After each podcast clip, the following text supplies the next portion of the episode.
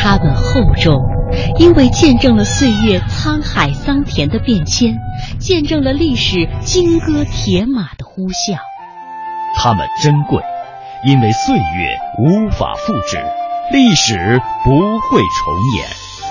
大明宫、大雁塔、颐和园、故宫、庐山。每一处都值得我们一再停留、细细回味与感知。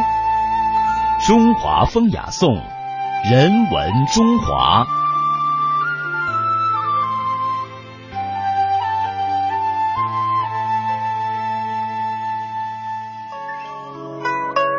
中华风雅颂，欢迎大家的继续锁定收听。接下来人文中华的环节当中呢，我们将会由最近几部非常火的电影来说起，为大家介绍一下《山海经》当中的那些密码。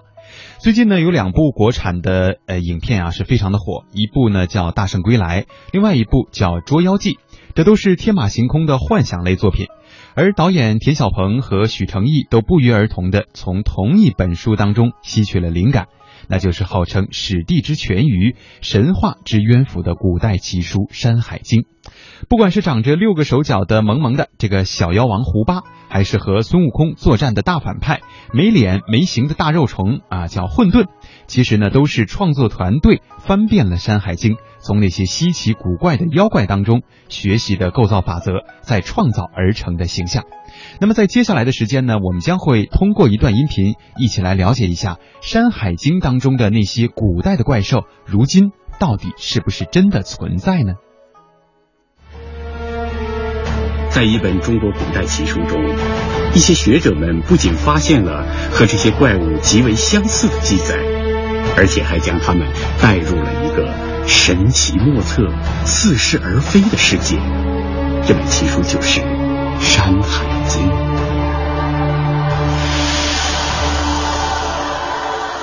关于《山海经》的描述大致是这样的：《山海经》是中国先秦古籍。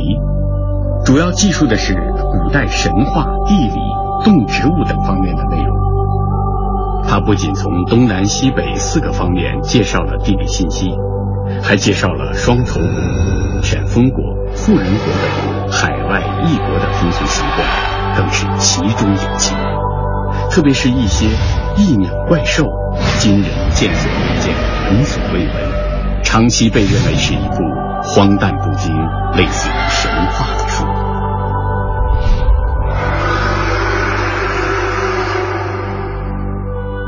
之所以叫神话，是因为我们很多的人不理解，我们认为现实生活中不存在，那么我们把它叫神话，或者说很上古的东西。在这个意义上说呢，它是神话。实际上，从历史的角度，从民俗学角度，从这个呃这个生物学的角度，或者从动物学的角度、地理学的角度去研究的话，它又不是神话，它又是一个写实的东西。《山海经》就是地地道道的一本志书，天下地质。整个世界的历史地理都包括在内。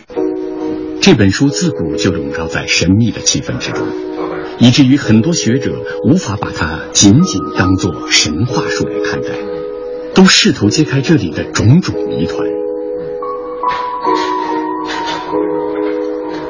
随着考古界的一系列新发现，以及人类对大自然科学的不断探索。我们有必要重新审视这部曾经被视为荒诞不经的上古奇书，在现实与虚幻之间一窥究竟。龚玉海认为，吉林市发现的不明物种很可能就是《山海经》中所记载的玄龟，因为这个物种和书里描绘的十分相似。之所以叫玄龟，是因为它的壳上长着分布均匀的。三十六个带棱的锥体，它的形体在水流湍急的情况下，可以蜷成一个圆筒状，起到缓冲和保护作用。玄龟这个名称就是这个特点的。这些可以说明《山海经》中记载的怪物是真实存在的证据。目前还没有一个最后定论。这个奇怪的生物。会不会是未被人发现的新物种，或是一个基因变异的产物呢？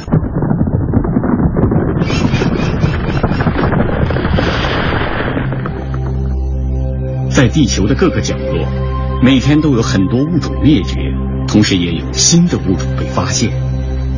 在过去几年间，一个由全球八十多个国家的科学家组成的研究小组，在澳大利亚海域发现了一百多个新物种，而他们确信在大洋深处更有上千种新物种等待人们去发现。这些新物种都有一个共同的特点，就是它们被发现时都是一个具有一定数量的种群，而这个吉林发现的玄龟，在同一地区并没有发现和它一样的同类。如果就是就物种没有达到一定量啊，它基因库就不够了。那个就跟我们说的似的，比如说世界上只有两个人了，是吧？所以说亚当夏娃那故事肯定是是是一个人们想象中的一个故事。光两个人最后他他生一代就不好再生了，因为近亲繁殖，他就这物种就退化了，最后导导致灭亡。现代社会的化学和辐射污染对一些动物造成了影响，刺激了畸形变异动物的增加。一位长期关注鱼类和污染关系的研究者表示，污染对于动物的影响不仅能使物种在胚胎发育过程中产生畸变，甚至会对成体的生长过程产生进一步的影响。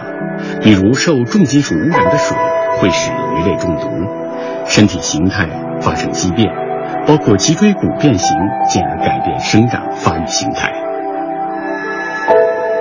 在公元一九八六年。